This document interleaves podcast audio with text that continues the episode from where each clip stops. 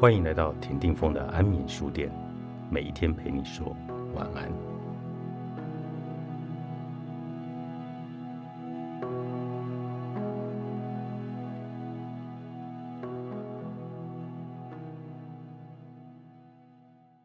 如果觉得特别委屈，那是因为你太努力了。很多善良的人会把他人的视线和评价当作基准。假如世上只有自己一个人，那当好人要做什么呢？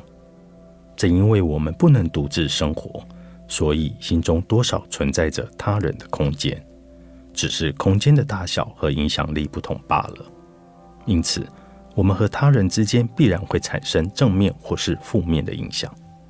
但是，善良的好人似乎会把别人造成负面的影响当成是一种灾难，进而不管做什么都会畏手畏脚。因为他们的思考方式是不能给别人添麻烦，没有人会故意给对方制造负面的影响，造成这样的结果。其实本人也无从得知，但还是会自责太不成熟了。为了避免这样的结果，我们会使出浑身解数来预防这些偶然、无知和失误。为了避免挨骂、排挤和抛弃。而去追求称赞、认可和尊敬，完美主义正是借由这种思想和意志的空隙，钻进了我们的内心。完美主义来自于认可的欲求，追求完美的心，表面上看起来是为了满足自己，但事实上是在竭尽全力去博取他人的欢心和认可。我不是为了获得他人的认可，而是单纯的想要满足自己。如果想要为自己做出这种辩解，就必须怀疑一下，这是不是也是一种病？不在乎他人的视线和评价，仅以自己制定的标准来追求完美，那就要当成强迫症的病理现象来看待了。这种病理性的强迫会约束自己，反而不存在着他人，因为他们只生活在自己的规则、秩序和世界里。相反的。我们所说的完美主义与精神官能症很相似。当他人介入自己的内心时，存在于自己内心的他人便会监视、控制和折磨自己。完美主义的好人会因为别人不知道或是不曾察觉的小错误和不足而精神紧绷，担心自己对身边的人照顾不周，而一直观察别人的眼色，就连最亲近的人。也会时刻保持警惕，生怕被人指责。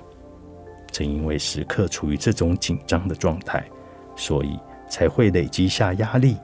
但尽管如此，这样的人也不会给别人添麻烦，做令人失望的事，并且依然会竭尽全力的去满足他人的期待。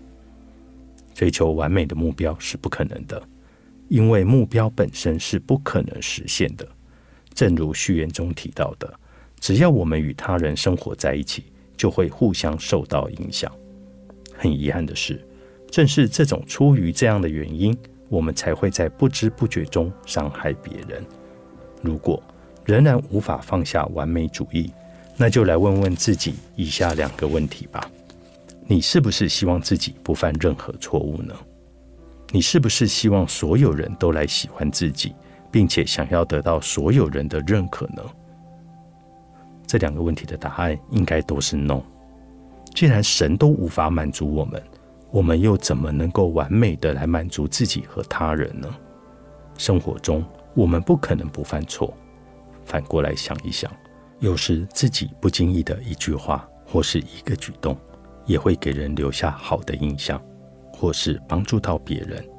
竟然如此。那肯定也会有相反的情况，自己无意识中的言行举动会伤害到对方，微不足道的小事也有可能令对方不高兴，或是引起误会。对于自己做的事情以及行动带来的结果，应当放下不得存在失误和瑕疵的想法，即便是在竭尽所能后仍没有得到满意的结果，也要承认自己已经尽力了。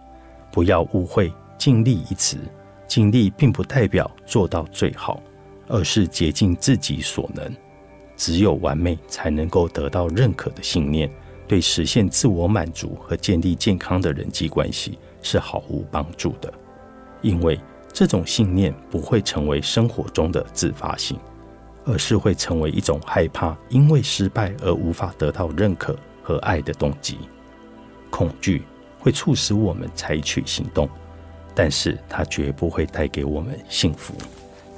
你不用看别人脸色，也可以活得很好。